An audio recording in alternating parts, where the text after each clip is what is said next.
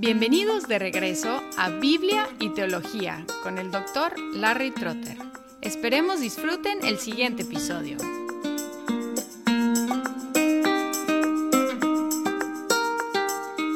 Si hiciéramos la pregunta a los evangélicos, ¿dónde está Cristo ahora? Muchos contestarían, en mi corazón.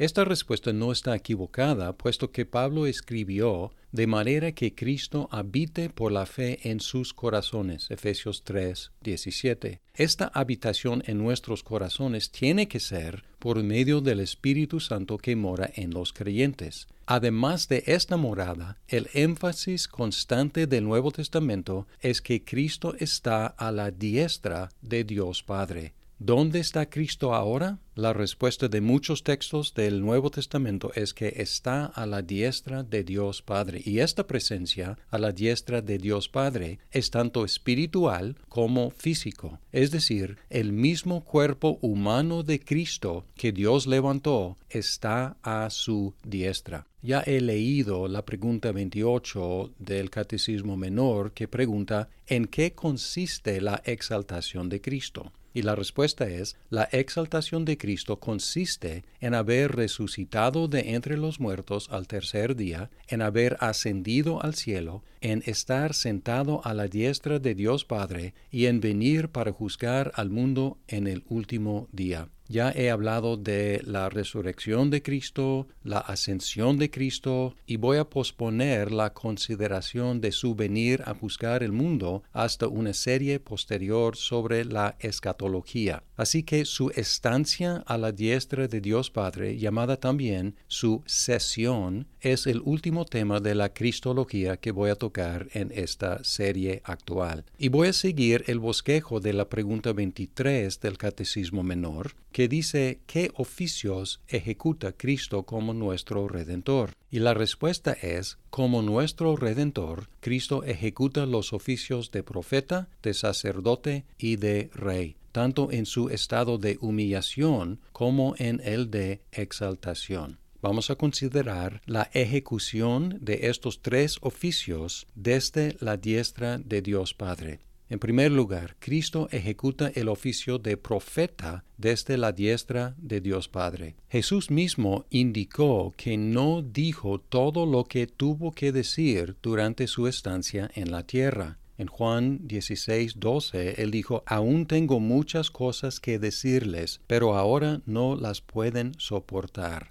Su plan, entonces, fue seguir enseñándolos por medio del Espíritu Santo. En el 13, él sigue, pero cuando Él, el Espíritu de verdad, venga, los guiará a toda la verdad porque no hablará por su propia cuenta, sino que hablará todo lo que oiga, y les hará saber lo que habrá de venir. Él me glorificará, porque tomará de lo mío y se lo hará saber a ustedes. Todo lo que tiene el Padre es mío, por eso dije que Él toma de lo mío y se lo hará saber a ustedes. Tanto Jesús como posteriormente Pedro hicieron explícita la conexión entre la resurrección y ascensión de Cristo y la entrega del Espíritu Santo. En este mismo capítulo de Juan 16, en el 7, dice, Pero yo les digo la verdad, les conviene que yo me vaya, porque si no me voy, el consolador no vendrá a ustedes, pero si me voy, se lo enviaré. Y luego Pedro en su sermón en el día de Pentecostés dijo, A este Jesús resucitó Dios, de lo cual todos nosotros somos testigos. Así que, exaltado a la diestra de Dios, y habiendo recibido del Padre la promesa del Espíritu Santo, ha derramado esto que ustedes ven y oyen. Hay dos ejecuciones del ministerio profético de Jesús desde la diestra de Dios Padre. Una es la inspiración del Nuevo Testamento y la otra es el ministerio de enseñanza en la iglesia durante todas las edades, algo que reconoció Pablo en Efesios 4, 7 al 12. Observen aquí la conexión entre la sesión de Cristo a la diestra de Dios y su ministerio de enseñanza en la iglesia. Dice, pero a cada uno de nosotros se nos ha concedido la gracia conforme a la medida del don de Cristo. Por tanto dice, cuando ascendió a lo alto, llevó cautivo un gran número de cautivos y dio dones a los hombres. Esta expresión ascendió, ¿qué significa? Sino que él también había descendido a las profundidades de la tierra. El que descendió es también el mismo que ascendió mucho más arriba de todos los cielos para poder llenarlo todo. Y él dio a algunos el ser apóstoles, a otros profetas, a otros evangelistas, a otros pastores y maestros, a fin de capacitar a los santos para la obra del ministerio, para la edificación del cuerpo de Cristo Así ejecuta Cristo su oficio de profeta desde la diestra de Dios Padre. Y además, Cristo ejecuta el oficio de sacerdote desde la diestra de Dios Padre. Hay dos aspectos del ministerio de un sacerdote, la expiación de los pecados y la intercesión. Anteriormente examinamos la expiación que logró por medio de su muerte, pero no terminó su ministerio sacerdotal con la expiación, sino que sigue por medio de la intercesión desde la diestra de Dios Padre. Hebreos enfatiza mucho la estancia de Cristo a la diestra de Dios en el 1.3 dice, después de llevar a cabo la purificación de los pecados, el Hijo se sentó a la diestra de la majestad en las alturas. Y la pregunta es, ¿qué está haciendo?